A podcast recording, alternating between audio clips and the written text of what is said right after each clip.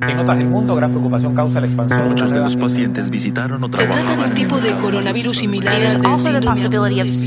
events. Bienvenidos a Coronavirus, lo que tienes que saber, la versión podcast del newsletter de cada noche de La Tercera, una producción de Crónica Estéreo.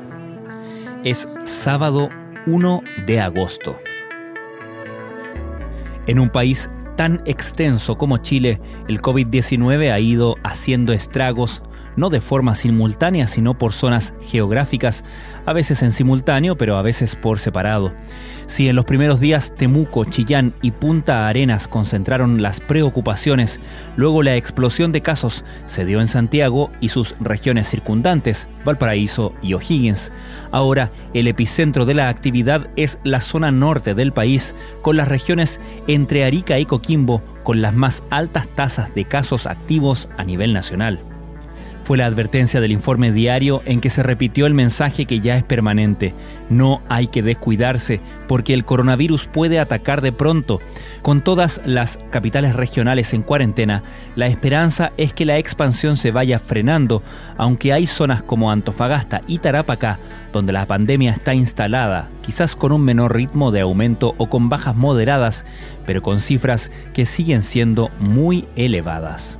Mientras tanto, otro mensaje relevante. La subsecretaria de Salud, Paula Daza, explicitó la preocupación del gobierno por el inminente inicio de la fase en que se podrá hacer el trámite del retiro de los fondos de la AFP de forma presencial, aunque más de la mitad de los afiliados ya realizó el proceso vía online.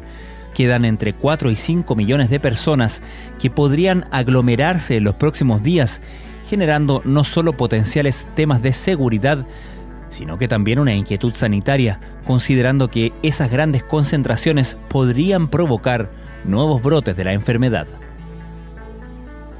Estas son algunas de las informaciones que destacamos de la cobertura de la crisis del coronavirus en la tercera.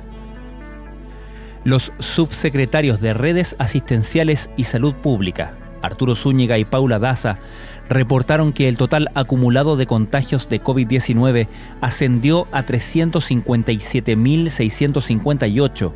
Por otra parte, destacaron que se registró un récord en exámenes PCR realizados en las últimas jornadas y que la positividad a nivel nacional disminuyó al 9%. En las últimas semanas, el principal foco de atención en cuanto a la cantidad de casos nuevos de COVID-19 en el país se ha ubicado en el norte del país.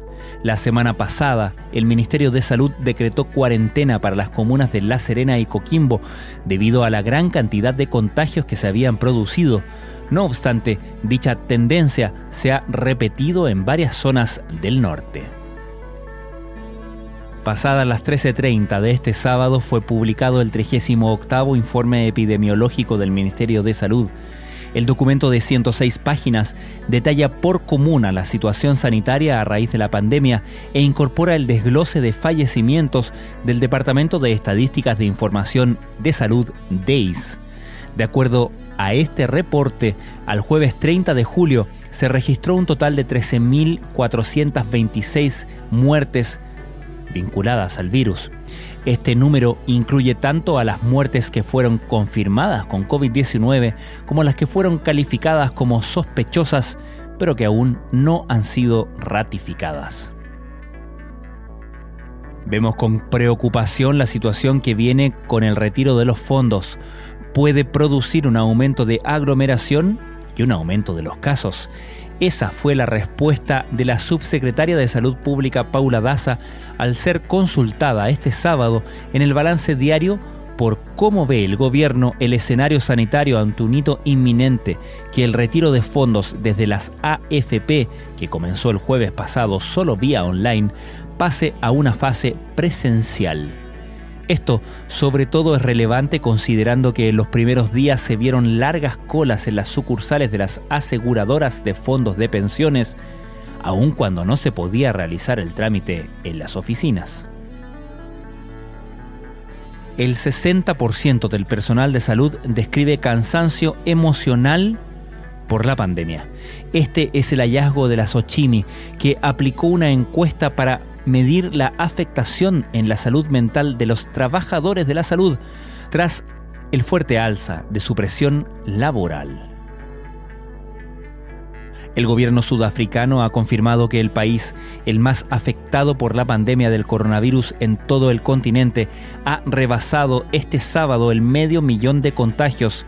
El número total de casos confirmados es de 503.290 para un total de 8.153 decesos desde la declaración de la pandemia, según el balance publicado por el Ministerio de Sanidad sudafricano encabezado por Sueli Msike en su cuenta de Twitter. Siete de cada diez trabajadoras de casa particular han perdido su puesto en los últimos 12 meses, lo que los ha transformado en la actividad laboral más afectada por la crisis del COVID-19 en el país. Una realidad que choca con sus propias biografías de años junto a las mismas familias de ver crecer a los niños y ser confidentes de patrones y patronas que en este contexto de vacas flacas simplemente las despidieron. Muchas de estas mujeres se dieron cuenta de que ni siquiera tenían contrato. Es el reportaje de portada del suplemento Tendencias de hoy en la tercera. Esto fue Coronavirus, lo que tienes que saber, la versión podcast del newsletter de cada noche de la tercera. La redacción es de Sebastián Rivas Vargas. La producción de Crónica Estéreo.